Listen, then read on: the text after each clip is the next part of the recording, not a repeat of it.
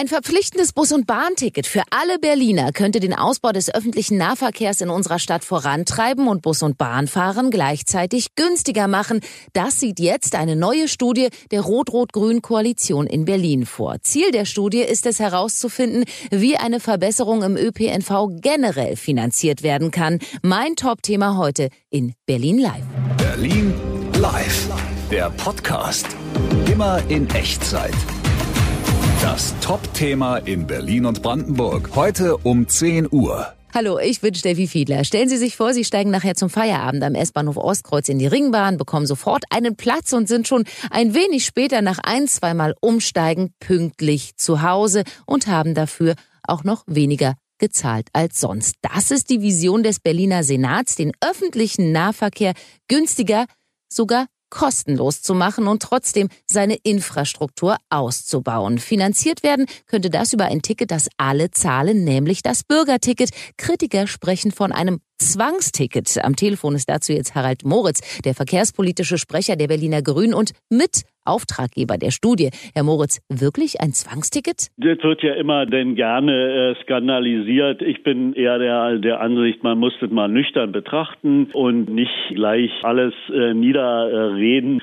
Darum geht's gar nicht, da irgendwie Zwang auszuüben, sondern die Rahmenbedingungen für die Mobilität in Berlin zu verbessern. Ja, viele Berliner befürchten aber vielleicht, dass sie sich davon Zusatzeinnahmen erhoffen. Was sagen Sie denn? Uns geht es, wenn wir sowas einführen, darum, die Fahrgeldeinnahmen zu ersetzen und nicht zusätzliche Gelder äh, zu bekommen. Dann werdet eine stabile Einnahme für die Verkehrsunternehmen, äh, diese Umlage wie die Zuschüsse der öffentlichen Hand. Also um stabile und berechenbare Einnahmen geht geht es für den öffentlichen Nahverkehr. Neben dem Bürgerticket für alle gibt es aber auch noch andere Ideen, das Geld aufzutreiben. Ne? Eine Idee ist zum Beispiel bei den Gewerbetreibenden. Die Gewerbetreibenden, ähnlich wie in Wien, da gibt es ja so eine Dienstgebersteuer. Dann äh, hat man äh, überlegt, ob eine Bettensteuer, also für die äh, Übernachtungsbetten und äh, dann nochmal für die Grundstückseigentümer. Rausgestellt hat sich bei diesen drei Varianten, dass die ziemlich verwaltungsaufwendig sind und das ist, glaube ich, nicht der Weg, den man gehen kann. Dann gibt's noch sogenannte Push-Maßnahmen. Das ist einmal das bekannte Parkraumbewirtschaftung oder die äh, City-Maut. Heute um 13 Uhr.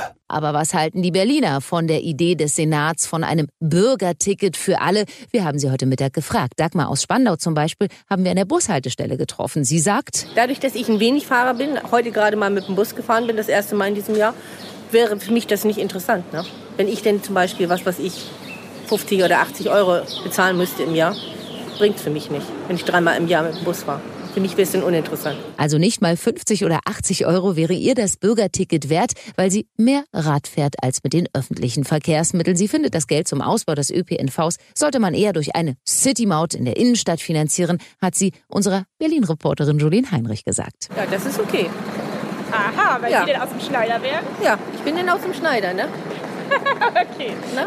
Okay, also so eine Maut für Pkw-Fahrer, die in die Innenstadt fahren, Das wäre okay. finde ich okay. Wie gesagt, in London gibt es das schon lange, ist gang und gäbe.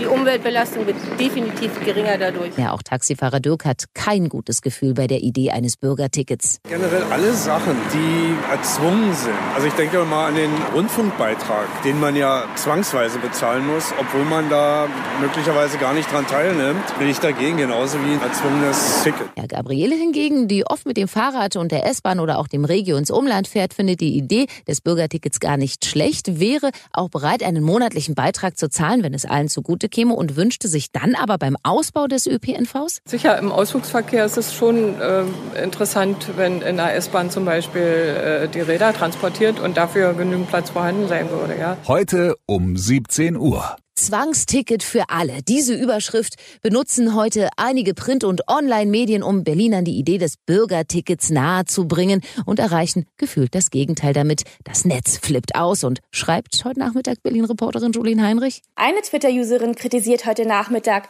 Zwang, das kennen wir ja von Rot-Rot-Grün. Eine andere schreibt, GEZ jetzt auch für U-Bahn?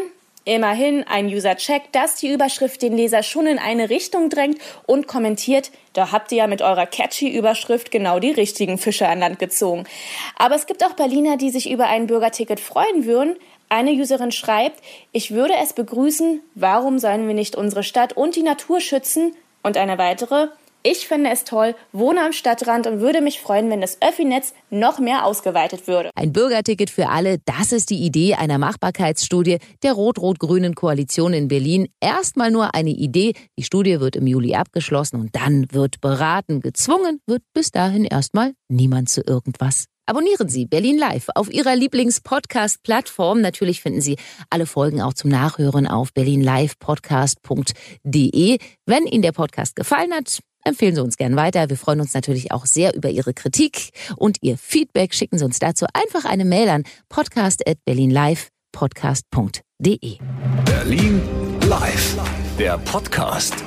Immer in Echtzeit.